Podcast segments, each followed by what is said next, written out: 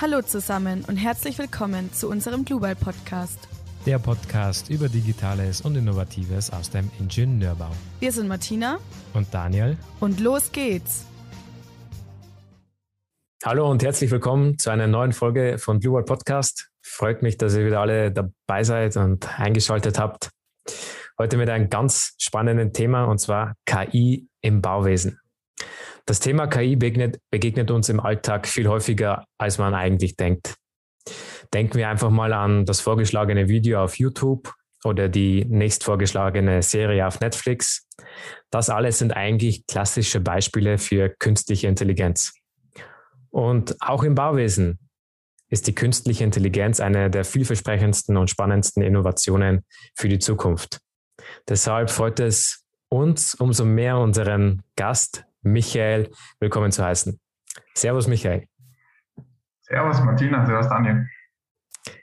Michael, wer bist du und was machst du?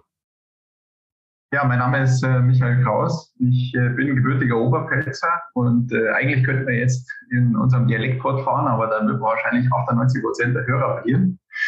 Ähm, deswegen freut es mich umso mehr, äh, dass ihr mich heute in euren spannenden Podcast äh, eingeladen habt. Äh, genau, ich äh, komme eben aus der Oberpfalz, habe da 25 Jahre mehr oder weniger gelebt und äh, habe mich nach der Promotion im Endeffekt entschlossen, äh, ins Ausland zu gehen, war in den USA. Bin jetzt aktuell in Zürich als Postdoc an der ETH tätig und eigentlich seit Kleinkindheit auch an war ich im elterlichen Zimmereibetrieb äh, mit auf der Baustelle und äh, bin auch seit zehn Jahren ungefähr als äh, selbstständiger Bauingenieur unterwegs. Von dem her, glaube ich, habe ich einen guten Einblick in Theorie und Praxis und äh, bin gespannt auf unser Gespräch heute. Ja, danke dass du heute da bist. Und bevor wir dann anfangen, über dein Gebiet zu sprechen, würden wir dich gern erst ein paar allgemeine Fragen über das Bauingenieurwesen fragen. Und zwar, warum hast du dich eigentlich entschieden, Bauingenieurwesen zu studieren? Und was genau fasziniert dich da so daran? Ja, äh, wie gerade schon gesagt, äh, meine Eltern haben einen kleinen Zimmereibetrieb in der Oberpfalz und äh, da kommt man dann natürlich zwangsläufig sehr früh mit dem Thema Bauen in Berührung. Und was mich am Bauen fasziniert, ist einfach die Vielfältigkeit der Tätigkeiten und Anforderungen, die an einen am Bauwesen Beteiligten gestellt werden. Sei es jetzt der Handwerker, sei es aber auch bis hin zum Architekten, Bauingenieur. Ähm, das, glaube ich, ist der größte Unterschied von uns Bauleuten zum Maschinenbauer, äh, dass wir eben von ganz vielen Kundenanfragen äh, aus verschiedenen Bereichen äh, angesprochen werden und wir uns eigentlich mit den neuen Bauprojekten immer wieder auf neue Herausforderungen einlassen müssen. Und was mich da besonders interessiert, und da kam auch der Link irgendwann zur KI, ist diese Kreativität, die man braucht. Und das ist eigentlich das Spannendste für mich am Bauwesen, dass man als Bauingenieur eigentlich äh, nicht dieser Spezialist, Hochspezialist, immer das Gleiche machen äh, ist, sondern eher ein bisschen genereller unterwegs. Ja, ähm, der Daniel und ich, wir studieren ja auch Bauingenieurwesen und deshalb wollten wir dann noch ganz allgemein fragen, was war für dich das Schwierigste an deinem Studium und welche Fächer haben dir aber am meisten gefallen oder besonders gut gefallen in deinem Studium? Das Schwierigste am Studium äh, fand ich, äh, also ich bin jemand, der interessiert sich sehr, sehr vielfältig und äh, für viele Fächer. Ähm, aber natürlich gibt es in einem Studium auch einige Fächer, die einen überhaupt nicht interessieren und ich konnte mich da leider nicht zusammenreißen, diese dann mit entsprechendem Herzblut zu studieren. Das hat dann zur einen oder anderen vielleicht nicht so guten Note geführt. Und äh, ich war Stipendiatin äh, in der Studienstiftung des deutschen Volkes und dann gab es da mal Rückfragen zur Mitte des Bachelors, warum ich in Vermessungskunde so schlecht war. Ähm, ich glaube, das, das sind einfach Hürden, die man als, als Student nehmen muss, dass gerade im Grundstudium wie der Bachelor äh, Fächer beinhaltet, die einen jetzt fachlich weniger bis nicht ähm, interessieren, aber trotzdem äh, gehört es halt zu einer guten Grundausbildung, die dann mitzunehmen. Wie gesagt, für mich war es eher so Fächer wie Vermessungskunde, ähm, aber am Anfang auch eher dieses ganze Baubetriebswissenschaftliche. Ähm, und was mir am meisten am Studium gefallen hat, waren eigentlich berechnende Fächer, also Statik, Baumechanik, äh, Informatik, äh, die konstruktiven Fächer, ähm, aber auch solche Sachen wie Risikoanalyse, äh, weil ich seit der Schule ein Fable für Mathematik habe. Und was mich fasziniert, und da werden wir nochmal drauf kommen heute, ist, wie berechenbar die Welt eigentlich ist. Du hast ja gesagt, Kreativität im Bauwesen, das war ja eine so deiner ja, Fa Fa Favoriten, die dich eigentlich auch dazu bewogen haben, Bauwesen oder Bauingenieurwesen dann auch zu studieren. Jetzt ist ja Kreativität in den ganzen technischen Berufen jetzt ja nicht der Schwerpunkt, sage ich jetzt mal so, sondern das ist ja dann schon mehr Architektur. Hm, warum dann doch Bauingenieurwesen und vielleicht auch dann so ein bisschen in Richtung künstliche Intelligenz?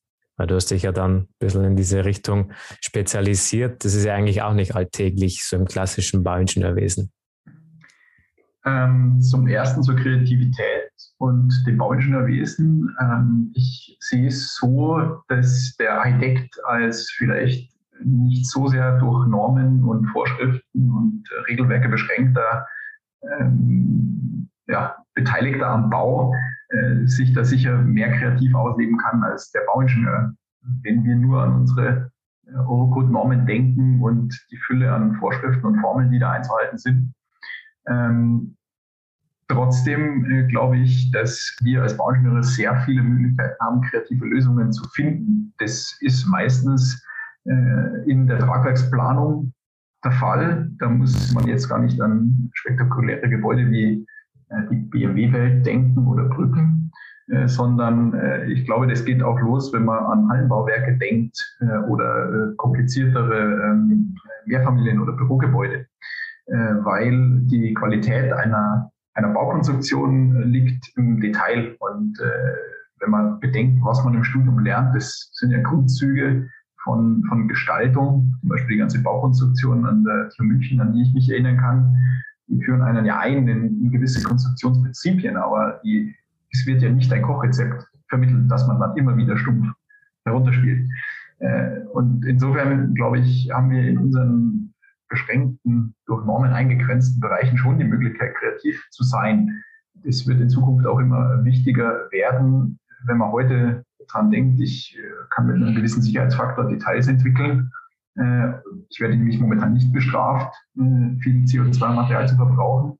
So sind wir ja gerade an einem Scheidepunkt, wo sowas immer wichtiger wird. Und das heißt, die wirkliche Detailplanung und Optimierung fällt dann uns Bauingenieuren wieder zu. Denn äh, zum Schluss ist es für mich so, dass diese Detaillösungen dann Kreativität erfordern, weil wir vielleicht in Zukunft nicht mehr mit sehr vielen Teilsicherheitsfaktoren hingehen wollen. Äh, wie kommt es zur künstlichen Intelligenz? Äh, wie gesagt, ich glaube, wenn jemand ein Fable für numerisch Informatik und, und berechnende Fächer hat, ähm, ist der Schritt dahin eher klein. Denn die künstliche Intelligenz versucht erstmal mit algorithmischen Ansätzen und, und probabilistischen Betrachtungen gewisse Muster zu erkennen. Und das können jetzt Muster auf sehr kleinen, beschränkten Datensätzen sein. Ähm, das kann dann weitergehen über Muster in Konstruktionsprinzipien bis schließlich hin äh, als Muster den Menschen simulieren und abbilden zu wollen. Ähm, das hat mich eigentlich früh fasziniert und ich hatte dann Kontakt über meine zweite Masterarbeit, die ich bei einem äh, Maschinenbau in Garching geschrieben habe, ähm, der sich mit künstlicher Intelligenz für Berechnungsverfahren beschäftigt hat, schon 2013, als ich das gemacht habe. Äh, und seitdem hat mich das fasziniert, zu versuchen, Intelligenz in die Berechnung zu bringen. Und äh, das äh, treibt sich dann äh, so weit. Ich habe gerade ein aktuelles Forschungsprojekt, da geht es um generatives Design von Brücken. Und da kommen wir wieder zum Gestalten, dass wir heute versuchen, mit einer KI zu verstehen und vor allem äh, in effizienter Weise abzubilden, äh, mehrere Designalternativen in frühen Projektphasen dem Bauingenieur, dem Architekten zur Verfügung zu stellen. Danke für diese Einführung. Ähm, ich würde sagen, dann können wir gleich übergehen auf die künstliche Intelligenz im Bauwesen. Und vielleicht kannst du noch mal ganz kurz erklären, wie ist eigentlich der aktuelle Stand von KI? Also allgemein. Ja, also um, aktueller Stand zur künstlichen Intelligenz. Ähm, was mir immer wichtig ist, ähm, ist eigentlich, dass man äh, in so einem Format vielleicht ein bisschen mit diesem äh, Buzzword-Bingo in Anführungsstrichen äh, aufräumt. Äh, das ist so ein bisschen mein Ziel. Das heißt, äh, am Anfang, glaube ich, muss man sich erstmal vergegenwärtigen, dass künstliche Intelligenz als Begriff und Idee, nämlich das äh, ja, Automatisieren und Nachvollziehen äh, des menschlichen Entscheidungsfindungsprozesses äh, als Idee seit den 1940ern ähm, existiert. Das heißt, äh, also wir beschäftigen uns wissenschaftlich und in der Praxis schon äh, sehr, sehr lange mit, mit dieser Idee. Ähm, so wirklich durchgesetzt hat sich die KI eigentlich erst seit ungefähr 10 bis 15 Jahren. Und äh, das liegt eigentlich daran, dass wir erst seit kurzem, also seit ungefähr einer Dekade, äh, die dazu notwendige Rechenpower haben. Davor war es äh, schlicht und ergreifend äh, aus materieller Hinsicht nicht möglich, ähm, wirklich mit Computern diese Intelligenz zumindest algorithmisch abzubilden. Ähm, wenn es ein bisschen praktischer werden soll, äh, die künstliche Intelligenz heute wird schon vielfältig eingesetzt. Äh, zum Beispiel in jedem Smartphone gibt es einen Sprachassistenten. Das kann äh, Siri sein, das kann Cortana sein. Äh, diese künstlichen Intelligenzen würden der Sprachverarbeitung zugeordnet werden. Äh, ganz oft äh, findet man künstliche Intelligenzen auch schon in älterer Form in, Spamfiltern, ähm, aber auch in Autopiloten. Das muss jetzt nicht unbedingt hin zum selbstfahrenden Auto schon gehen, ähm, sondern irgendwelche Einparkassistenten tun in der Regel auch auf künstliche Intelligenz und zieht sich natürlich weiterhin durch bis zu uns ins Bauwesen, wo wir schon äh, jetzt mit, mit künstlichen Intelligenzen versuchen, Monitoring-Daten auszuwerten, um den Zustand von, von Bauwerken, insbesondere Brücken, äh, zu charakterisieren. Und äh, was ein ja, relativ junger Trend ist, dass man wirklich auch äh, Bemessungen, äh, zum Beispiel im Stahlbau, versucht, mit Formeln, die aus der künstlichen Intelligenz gewonnen werden, äh, eben zu, äh, durchzuführen. Bevor wir da jetzt vielleicht noch auf die klassischen ja, Anwendungsfelder der KI im Bauwesen gehen. Du hast ja gesagt, dieses Bullshit-Bingo oder dieses auch dieses Buzzword-Bingo, das hört man immer häufig. Und neben der künstlichen Intelligenz gibt es ja eigentlich noch zwei bis drei weitere Begriffe, die immer wieder auftauchen in diesem ganzen ja, KI. Das ist zumal einmal dieses Machine Learning, aber auch Deep Learning und neuronale Netze. Vielleicht könntest du uns da noch eine, ja, jetzt nicht zu theoretische, aber eine grobe Einführung in diese Thematik eingeben, damit wir halt so die, das Fundament für das weitere Gespräch bilden können. Ja, klar, äh, gerne. Ähm, wie gesagt, eigentlich hat jeder, der in äh, der Schule oder im äh, Studium der höheren Mathematik eine Gerade, die squaresmäßig gefüttert hat, hat der ja, laut Definition schon mal Machine Learning betrieben. Äh, Machine Learning ist nämlich eine Unterform der künstlichen Intelligenz, bei der per Definition ein mathematisches Modell unterstellt wird. Das mathematische Modell könnte jetzt zum Beispiel eben diese Geradengleichung sein. Und äh, die Idee ist, dass man gegeben einen äh, Datensatz hat und äh, danach trainiert eben eine künstliche Intelligenz ein gewisses mathematisches Modell eine Sonderform von diesem Machine Learning, also dem Lernen mit Modellen, ist äh, dieses sogenannte Deep Learning. Und äh, im Rahmen von diesem Deep Learning kommen eben sogenannte neuronale Netze als mathematisches Analogon zu unserem Gehirn äh, oder der Funktionsweise unseres Gehirns zum Einsatz. Das heißt, ein neuronales Netz selbst ist also eine mathematische Funktion, äh, das ist eigentlich relativ einfach. Das sind Ebenengleichungen, die in nichtlineare Funktionen eingesetzt werden und dieser Prozess wird ganz oft hintereinander ausgeführt. Äh, und deswegen kann man mit so einer verschachtelten Funktion relativ komplizierte Zusammenhänge in Daten äh, abbilden. Und äh, wie gesagt, dieses Deep Learning als Sonderfall des Machine Learnings nimmt eben als mathematische Funktion nur diese neuronalen Netze.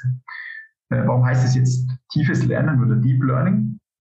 Das äh, kommt daher, weil diese neuronalen Netze äh, in der Regel gerade für Bild- und, und äh, Videoverarbeitung und Sprachverarbeitung viele, viele Layer haben. Also Layer heißt viele, viele Schichten, viele, viele Neuronen brauchen, um Zusammenhänge entsprechend abzubilden.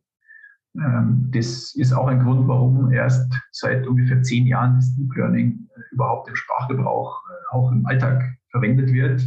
Wir haben ja gerade schon gehört, viele Neuronen heißt auch viele Rechenoperationen, heißt viel äh, Computeraufwand. Und das ist der Grund, warum eigentlich erst seit zehn Jahren es überhaupt möglich ist, Deep Learning zu machen, weil man es überhaupt erst schafft, diese Berechnungen in annehmbarer Zeit äh, über die Bühne zu bringen.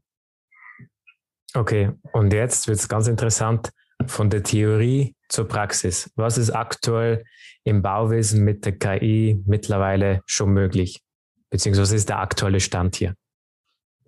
Der aktuelle Stand ist äh, aus meiner Sicht, kann man sich äh, vielleicht ein bisschen aufteilen, wenn man an die Daten denkt, die man verarbeiten möchte. Ähm, klassischerweise wurde ja das Deep Learning überhaupt äh, eingesetzt zur Verarbeitung von sogenannten unstrukturierten Daten. Das heißt Daten, die man nicht als Excel-Tabelle hinschreiben kann, zum Beispiel Videos, zum Beispiel Bilder. Und äh, es ist heute eigentlich schon in der Praxis angekommen, dass man eben zur Bildauswertung, sei es zur Schadenserkennung, äh, aber auch zur Schnelleinstufung von, von Schäden nach Erdbeben, äh, eben künstliche Intelligenzen, die eben auf diesen Bildern oder Videos arbeiten, einsetzt, um relativ schnell Entscheidungen äh, und Einschätzungen zu bekommen. Ähm, auf der anderen Seite, wenn wir zum Beispiel an strukturierte Daten denken, also Daten, die von Sensoren erhoben werden, äh, gibt es äh, mittlerweile auch einige KI-Systeme, die versuchen, verkehrslenkend zu wirken, zum Beispiel intelligente Ampelschaltungen, intelligente Verkehrsführung. Wenn man zum Beispiel nach München fährt, äh, gibt es ja diese äh, intelligente Autobahnabschnitte. Und äh, da wird versucht, eben über Verkehrszählungen, das äh, unter anderem auch auf Videos basiert, eben den Verkehr entsprechend zu steuern und so eine ganze Metropolregion eigentlich abzubilden. Da kommt man dann über solche Begriffe wie Internet of Things äh, oder IoT. Das ist also nicht nur, weil die Waschmaschine mit dem Mixer oder der Mikrowelle redet, sondern äh, das IoT wird mittlerweile halt auch äh, im äh, großmaßstäblichen äh, System wie eben einer vernetzten Stadt oder Metropolregion äh, genutzt. KI kommt aber auch ganz oft zum Einsatz bei den Geoinformationssystemen. Äh, ich habe jetzt letztens einen Vortrag von einem Kollegen gehört, die äh, mit äh, eben entsprechenden Behörden ähm, Satellitenbilder auswerten, zum Beispiel zur Erkennung von Eis auf Schiffsrouten und das in Echtzeit diesen entsprechenden Verkehrsteilnehmern zur Verfügung stellen. Und wie gesagt, ich habe ja gerade schon gemeint, Vermessungskunde war jetzt nicht so mein Lieblingsfach.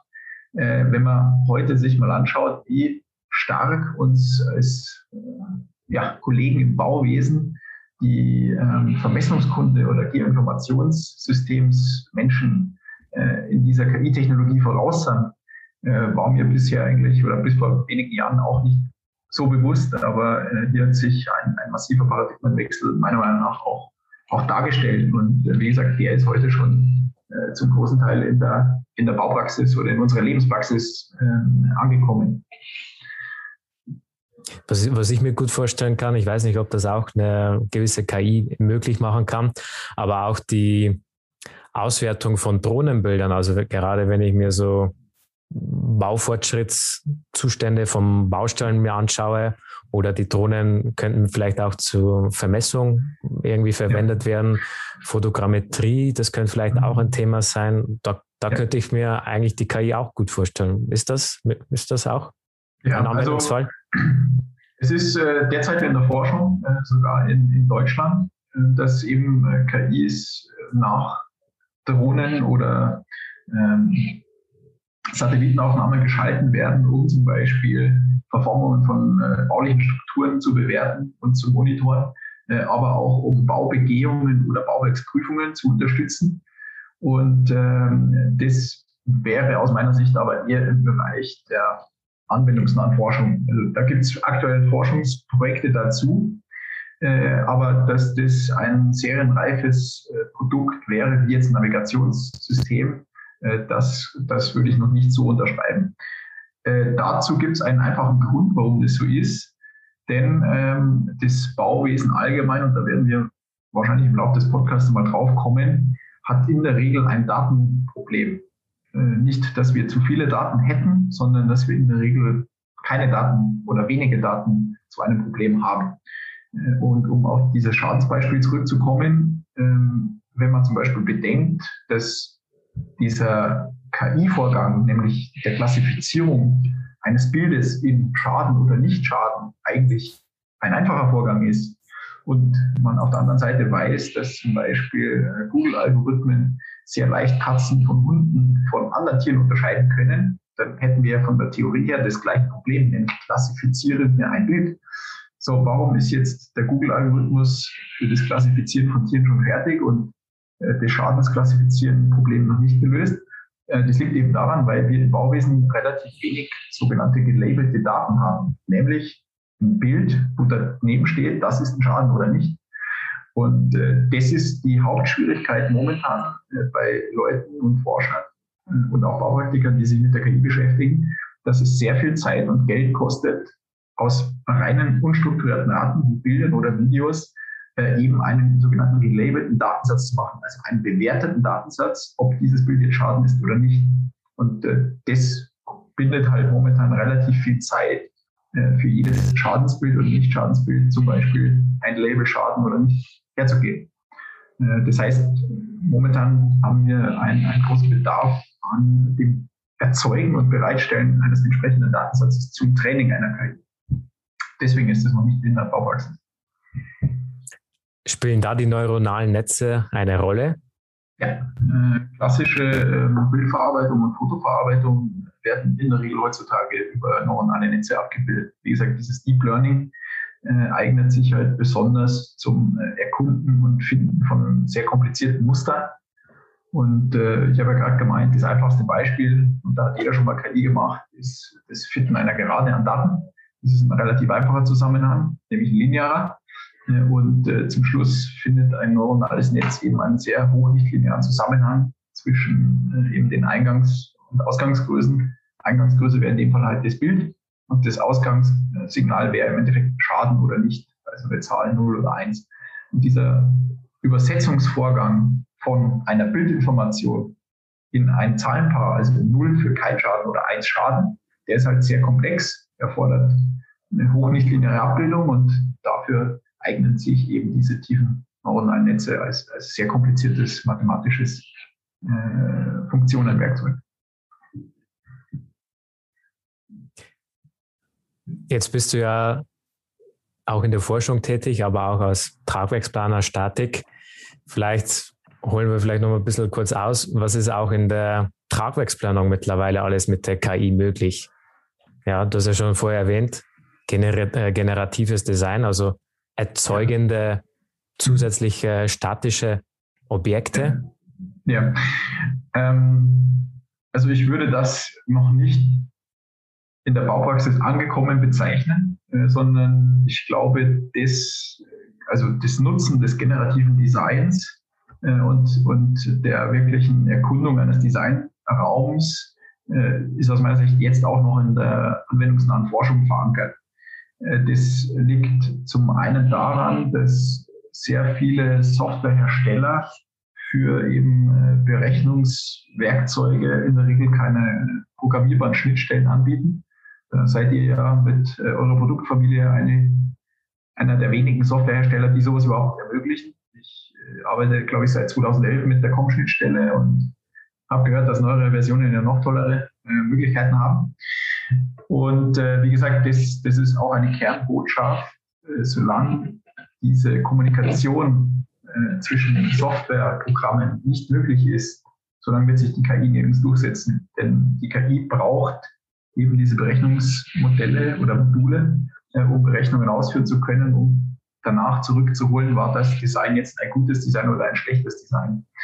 Äh, wie gesagt, ich löse es momentan so, äh, es ist im Endeffekt eine Kombination vieler Programme, äh, die man aus meiner Sicht aber am Tragwerksplan hat, der dann wirklich äh, von der Statik, die er macht, leben muss, äh, glaube ich, nicht zumutbar, dass er sich in vier Programme einliest, um danach irgendwie zehn verschiedene Hallenentwürfe zu bekommen. Was baupraktisch ist, ist, es gibt Vorschläge von, von Kollegen und mir zu einem verbesserten Stabilitätsnachweis beim lokalen Bau von äh, Stahlbauteilen, äh, aber auch Materialmodellierung von Silikonen oder Polymeren. Das sind natürlich absolute Spezialgebiete, würde ich mal sagen, im Bauwesen noch.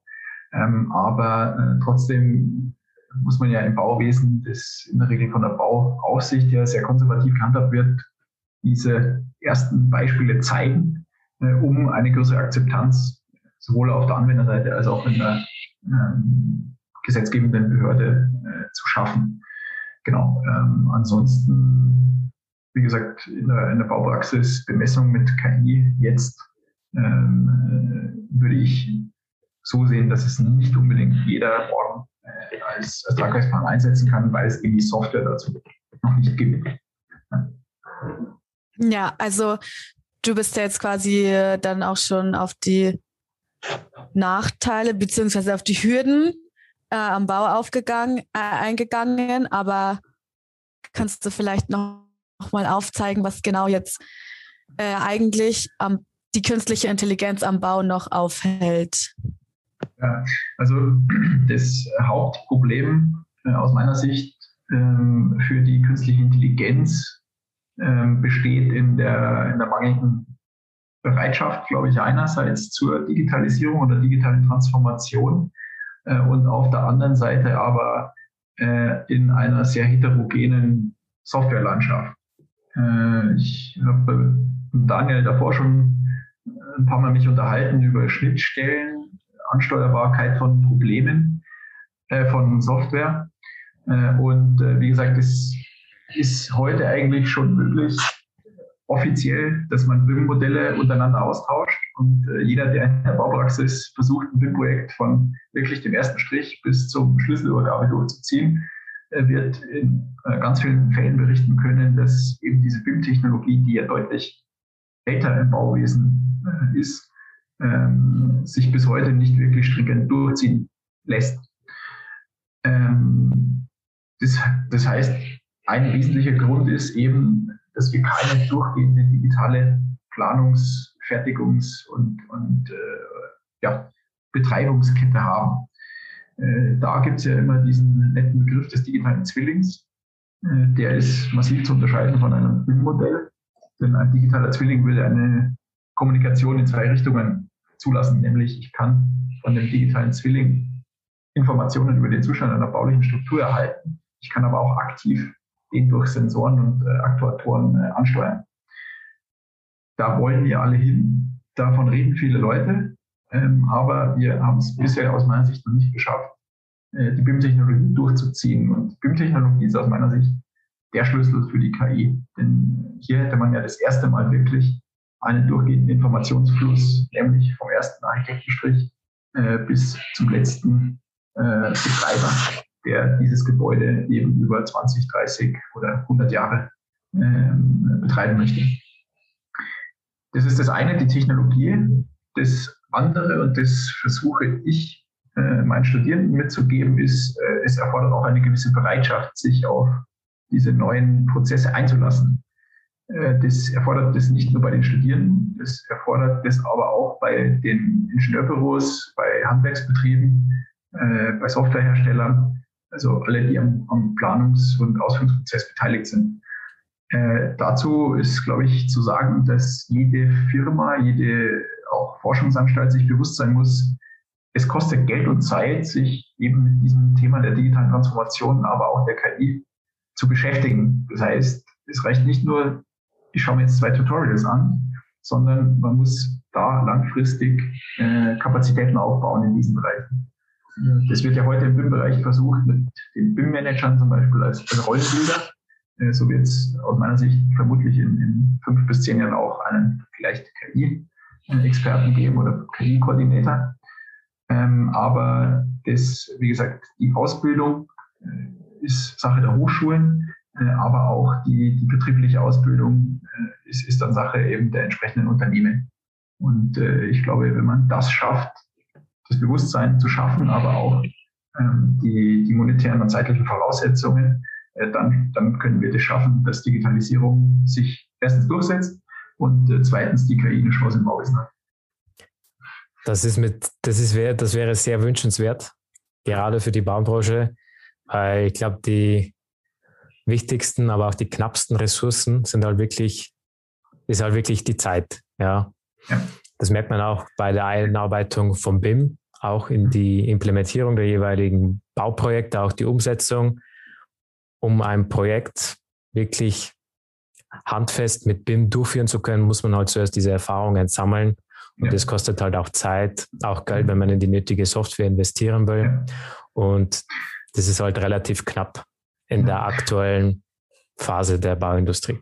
Das, das, das ist schon klar, ähm, aber da ähm, kann ich mal verweisen auf den Professor ähm, ähm von der Martina, weil äh, der hat sich mit dem, ja genau, auf den Professor Obergrieser ver, verweisen, denn der hat sich äh, beschäftigt damit, welche Möglichkeiten, oder er hat sogar einen Leitfaden entwickeln lassen, welche Möglichkeiten Firmen unterschiedlicher Größen und, und Hintergründe äh, es schaffen, mit welchen Mitteln und Strategien äh, zum Beispiel die BIM-Technologie bei ihnen einzuführen, ohne dass das jetzt zu viel Zeit und, und Kosten erfordert. Denn äh, ich glaube, das ist wie immer, nicht jede Softwarelösung passt zu jedem Betrieb. Äh, gerade im, im Bauwesen haben wir ja eine sehr heterogene Struktur im Vergleich zum Beispiel zum Maschinenbau, wo es wenige große Firmen gibt.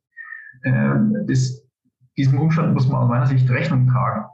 Äh, das merkt man, wenn man als Vertreter einer Forschungseinrichtung vor Leuten aus der Praxis spricht, dann fällt man ganz oft dem Vorwurf in eurem Elfenbeinturm anheim.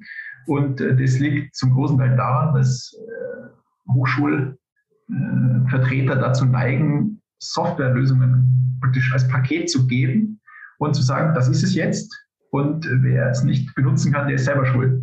Und äh, das ist, glaube ich, ein falscher, falscher Ansatz. Und äh, wie gesagt, ich fand das, die Arbeit vom, vom Professor Hochwieser äh, relativ interessant, dass man eben versucht zu verstehen, welche Firmengröße kann welche BIM-Lösung brauchen oder welche Digitalisierungsstrategie brauchen.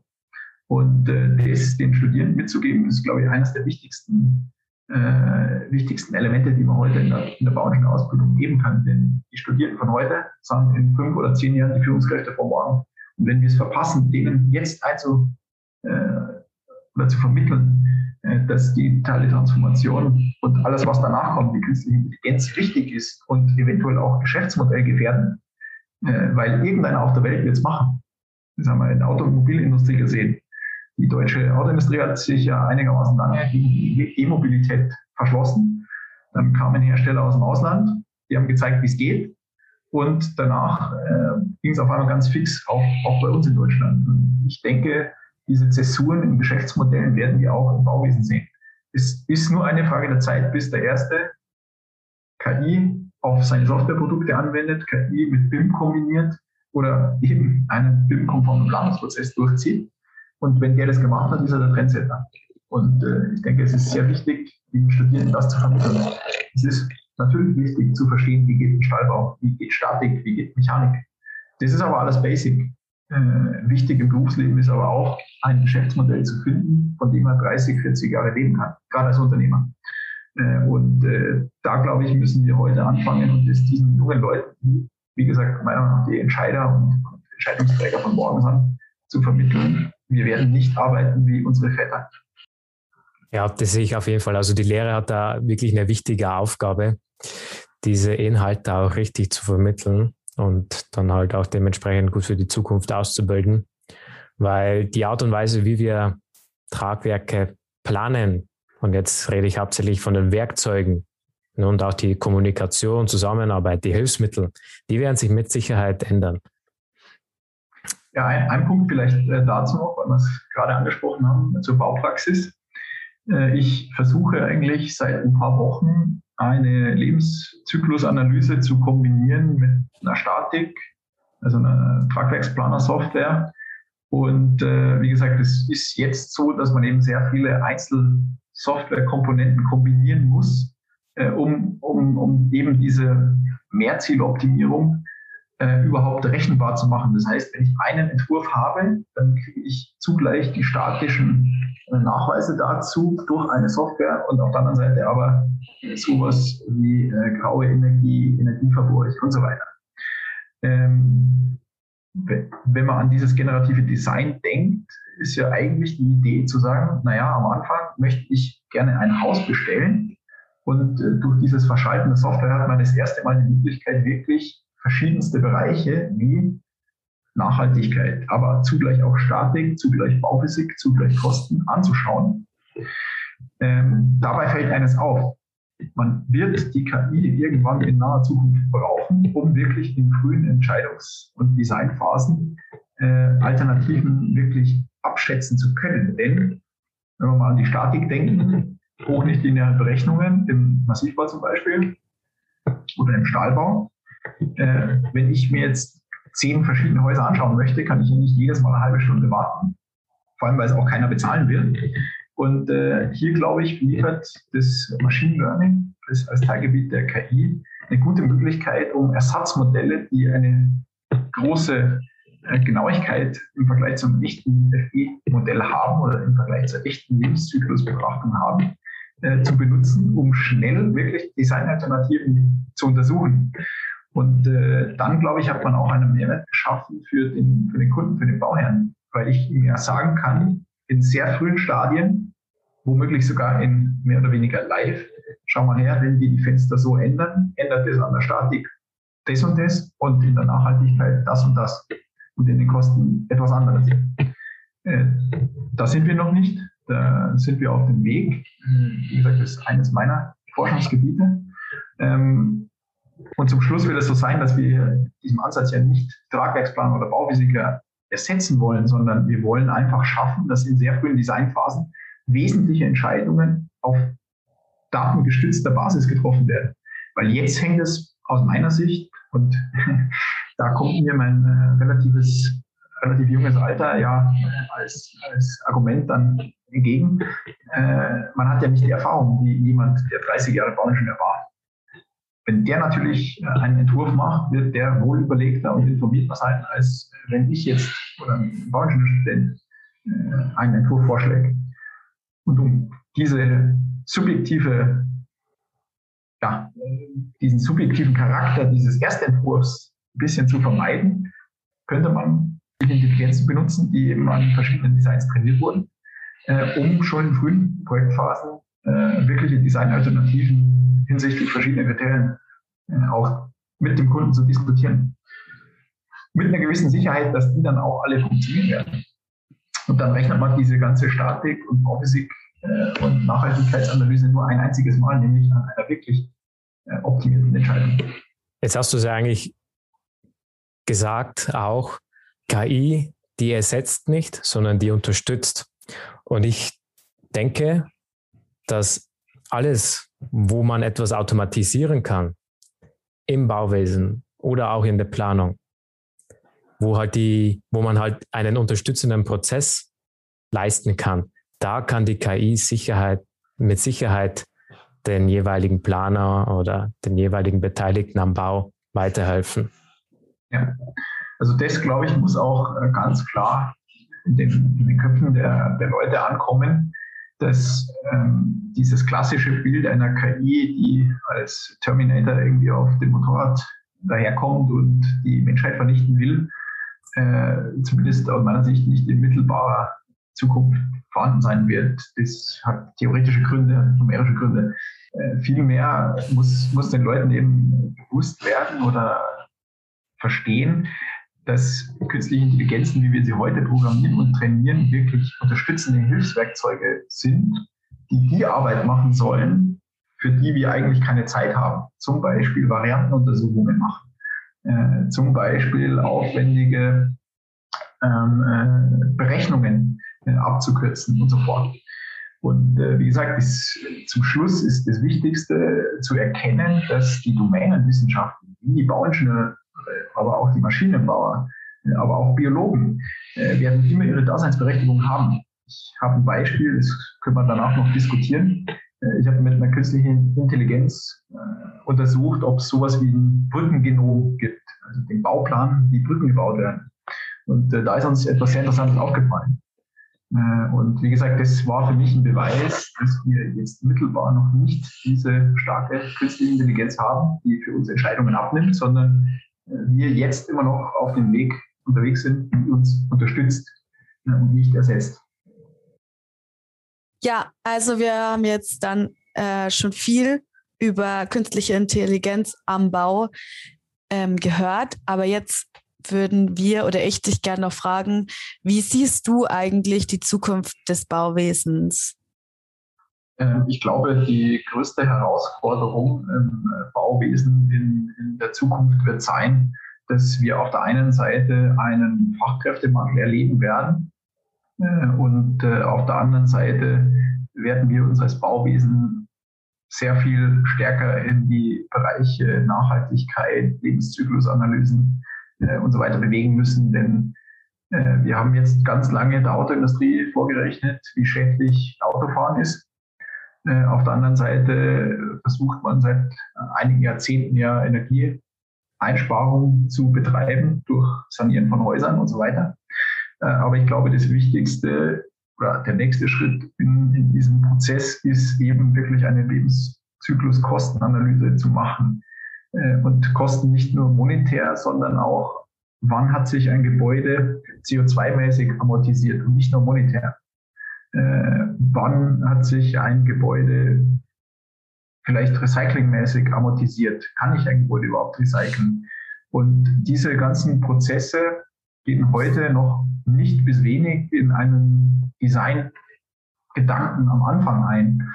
Und äh, ich, ich habe jetzt erst gelesen, dass wir bauen ungefähr ein Prozent äh, des Bestandes neu pro Jahr, verbrauchen aber, ich glaube, 50 Prozent der Abfälle damit.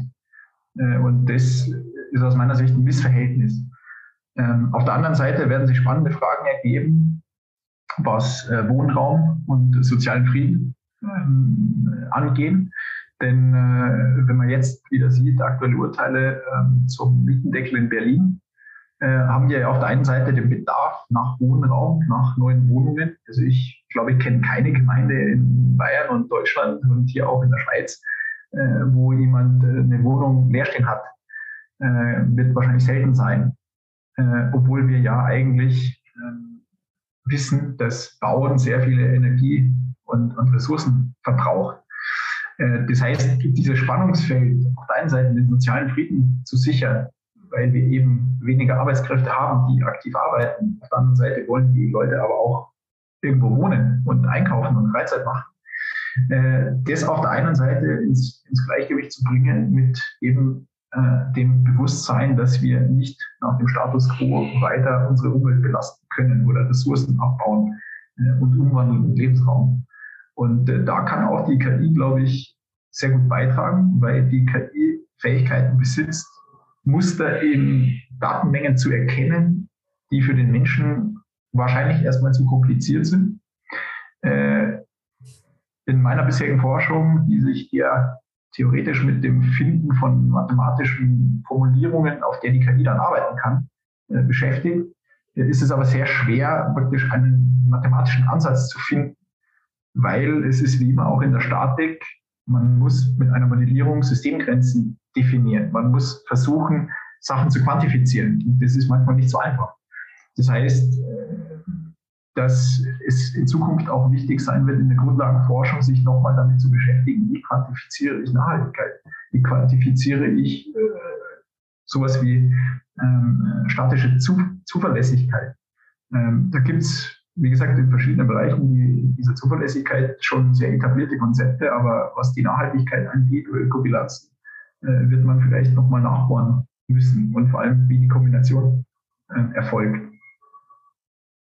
Aber glaubst du, dass da das Bewusstsein bei den jeweiligen Planern schon da ist oder dass das vielleicht noch aufgebaut werden muss oder dass da aktiv auch die Politik sagen muss, hey, plant und baut bitte nachhaltiger, weil wenn ich jetzt in der Großstadt fahre, München, bestes Beispiel, und ich sehe da die ganzen Neubauten, das sind alles Stahlbetongebäude, ja, und ich bin mir ziemlich sicher, dass Beton keinen so guten Fußabdruck hat hinsichtlich Nachhaltigkeit. Ja, also das, das ist richtig, was, was du sagst, wo wir wieder bei dem anderen Punkt äh, werden, den ich heute schon mal gesagt habe. Wichtig ist immer auch das äh, Schulen der Leute und das Sensibilisieren der Leute. Und äh, ich denke, heute in der Baupraxis, aber auch in der Forscherlandschaft ähm, hat man ein zweigeteiltes Bild. Es gibt viele Leute, denen ist das bewusst. Äh, auf der anderen Seite haben wir relativ viele Leute, die eben wirtschaftlichen Zwängen in der Baupraxis ausgesetzt sind. Das heißt, die haben ein etabliertes Geschäftsmodell. Zum Beispiel, ich bin der Stahlbeton- und Wohnungsbauer. Äh, der wird jetzt vermutlich, auch wenn er weiß, dass es besser wäre, nachhaltig zu bauen, was auch immer das heißt, ähm, wird er sein Geschäftsmodell nicht kurzfristig ändern. Denn wie soll das Geschäftsmodell aussehen? Und äh, zum Schluss ist es meiner Meinung nach so, dass hier die Politik, die ja in, äh, weltweit einer der größten ähm, Auftraggeber auch für bauliche Strukturen ist, äh, hier als, als wirklich Vorreiter vorangehen muss. Ähm, ich denke, dass äh, der Staat als, ich glaube, in Deutschland auch einer der größten äh, Bauherren eine massive Marktmacht hat. Äh, da haben wir schon mal geredet, äh, jetzt zum Beispiel über die Bepreisung geht in Richtung HAI und so weiter. Äh, wie gesagt, gibt es da schon eine, einen, einen großen, ja, Monopolist ist eigentlich falsch, aber jemanden, der sehr viel Geld in diesen Markt bringen kann. Und wenn der die Standards setzt, und das habe ich gerade auch schon mal gesagt, wenn der Erste damit anfängt, wird der Markt nachziehen, wenn der Erste bewiesen hat, dass es geht. Und von dem her, glaube ich, ist das Bewusstsein schon da. Aber in der freien Wirtschaft wird die Motivation, das aktuelle Geschäftsmodell zu ändern, nicht unbedingt kommen, wenn nicht einer, der den Markt monopolistisch oder sehr massiv beeinflussen kann, wie der Staat, wenn der da äh, entsprechende Rahmenbedingungen und Vorschriften macht. Jetzt ist aber gerade der Staat nicht gerade dafür bekannt, jetzt den nächsten innovativen Trend oder innovativen Schritt in Richtung nachhaltiges Bauen oder in Richtung Digitalisierung. Und ohne Digitalisierung ist ja auch keine KI und so weiter möglich. Mhm. Der Staat ist ja nicht gerade dafür bekannt, sowas zu machen. Also ähm, schwierig. Äh, ja, also ich, ich bin da bei dir. Ähm, ich meine, es gibt ja hier auch verschiedene äh, Sachen und Projekte äh, im Infrastrukturbereich, bei denen der Freistaat, aber auch äh, der Bund nicht geglänzt hat. Stichwort Autobahnmaut, äh, Stichwort äh, Autobahn GmbH des Bundes. Also ich kenne Kollegen, die warten, glaube ich, seit einem halben Jahr auf Honorare. Und das liegt daran, weil die Briefe irgendwie von den lokalen Ämtern nach Berlin geschickt werden und dann weiß keiner, dass es überweisen muss. Ähm, also das ist richtig. Auf der anderen Seite, glaube ich, liegt es an uns jungen Leuten, äh, in alle möglichen Stellen auch zu gehen. Also wenn ihr mal schaut, was machen die Kollegen, die mit euch so studieren. Bei mir sind einige Leute, die mittlerweile auf einem Amt sind und eventuell auch eine Leitungsposition haben. Und äh, sind ja die Menschen, die da was ändern können. Und äh, ich glaube, es ist nicht richtig äh, zu sagen oder das Klischee wieder zu bedienen, dass äh, der Staatsdiener vielleicht eher träge äh, ist und, äh, und da vielleicht die Innovation nicht sieht. ich glaube, hier liegt es wieder wie bei den Betrieben daran, man muss die Leute da motivieren, dafür sensibilisieren und ich glaube, dass wenn die Leute es wissen, auch entsprechend agieren werden. auf der anderen Seite kann man sich natürlich äh, könnte der Staat ja nicht durch die aktive Teilnahme am Markt, indem er Vorschriften erlässt, äh, praktisch diese Richtung äh, hinsichtlich Nachhaltigkeit oder nachhaltigem Bauen einlenken. Er könnte auch, was er zum Teil ja schon macht, Finanzierungsmittel oder Förderprogramme auflegen. Da muss er dann aktiv mit seinen Bediensteten wenig bis, bis nichts selber an Vorschriften leisten. Aber es werden Impulse gesetzt, um sich mit diesem Thema nochmal zu beschäftigen. Wie gesagt, in Deutschland kennt man ja dieses Gütesiegel, die NGB für nachhaltiges Bauen. Äh, aber da könnte man ja weiterdenken. Zum Beispiel sowas wie könnte man Lebenszyklusanalysen mit Statik koppeln und jemand, der sowas in der Planung schon macht, der kriegt halt dann auf sein Honorar nochmal einen Betrag X. Dann werden ja auf einmal die Planer bereit, auch in Software und entsprechende Schulungen zu investieren, um sich damit zu beschäftigen. Äh, und ich denke, über Anreizsysteme lässt sich einiges besser bewerkstelligen als über Gesetze und Verbote.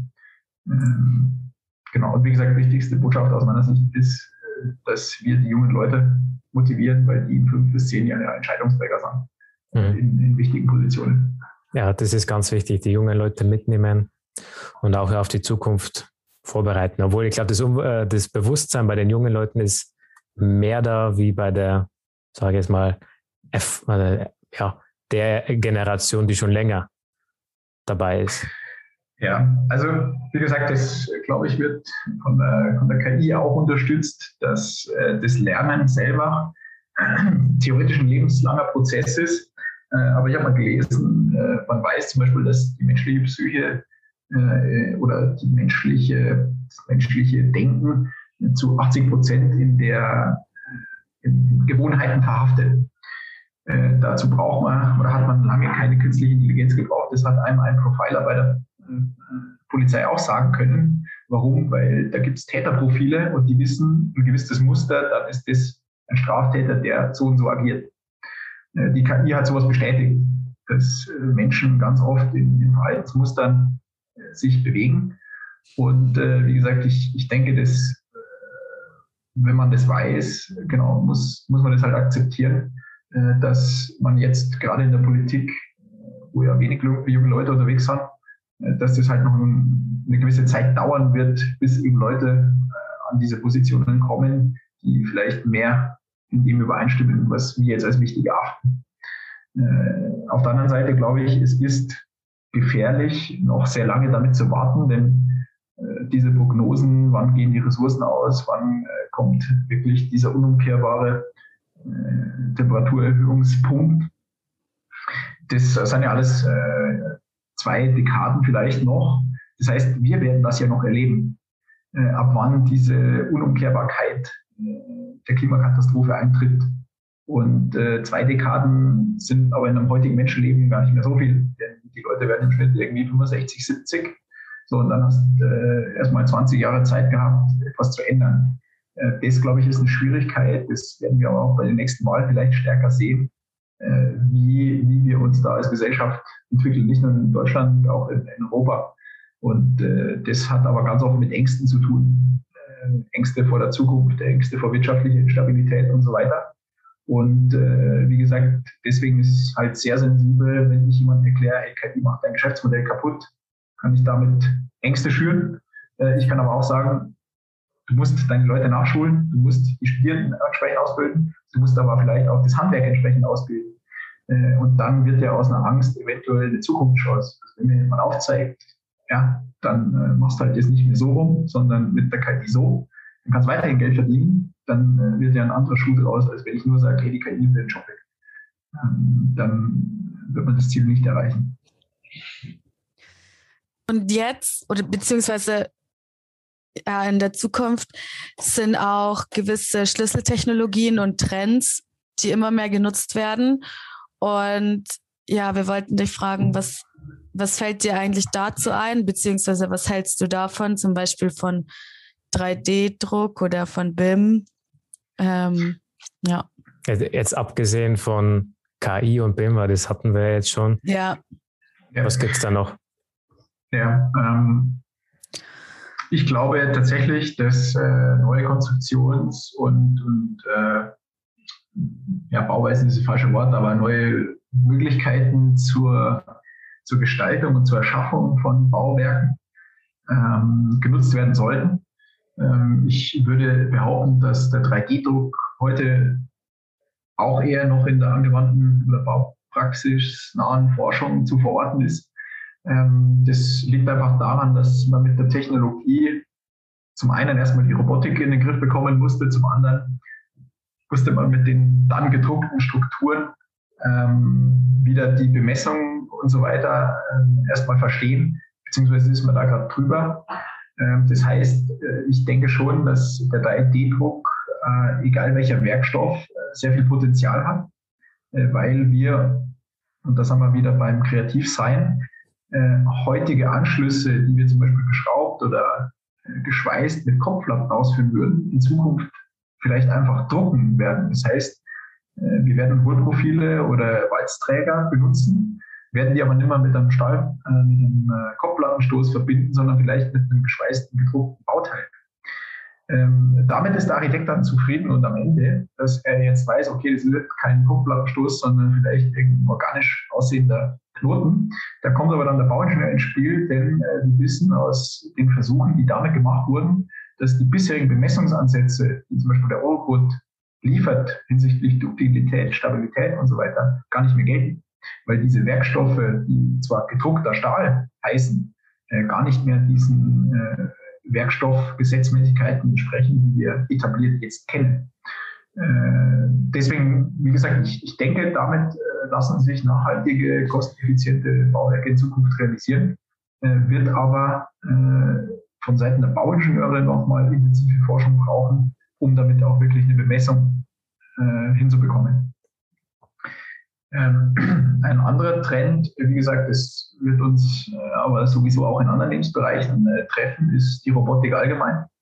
Äh, da geht es jetzt, wir haben ja gerade über den 3D-Druck geredet. Ähm, der kann ja stationär oder allgemein Robotik oder robotische Fabrikation kann ja stationär oder auf der Baustelle erfolgen.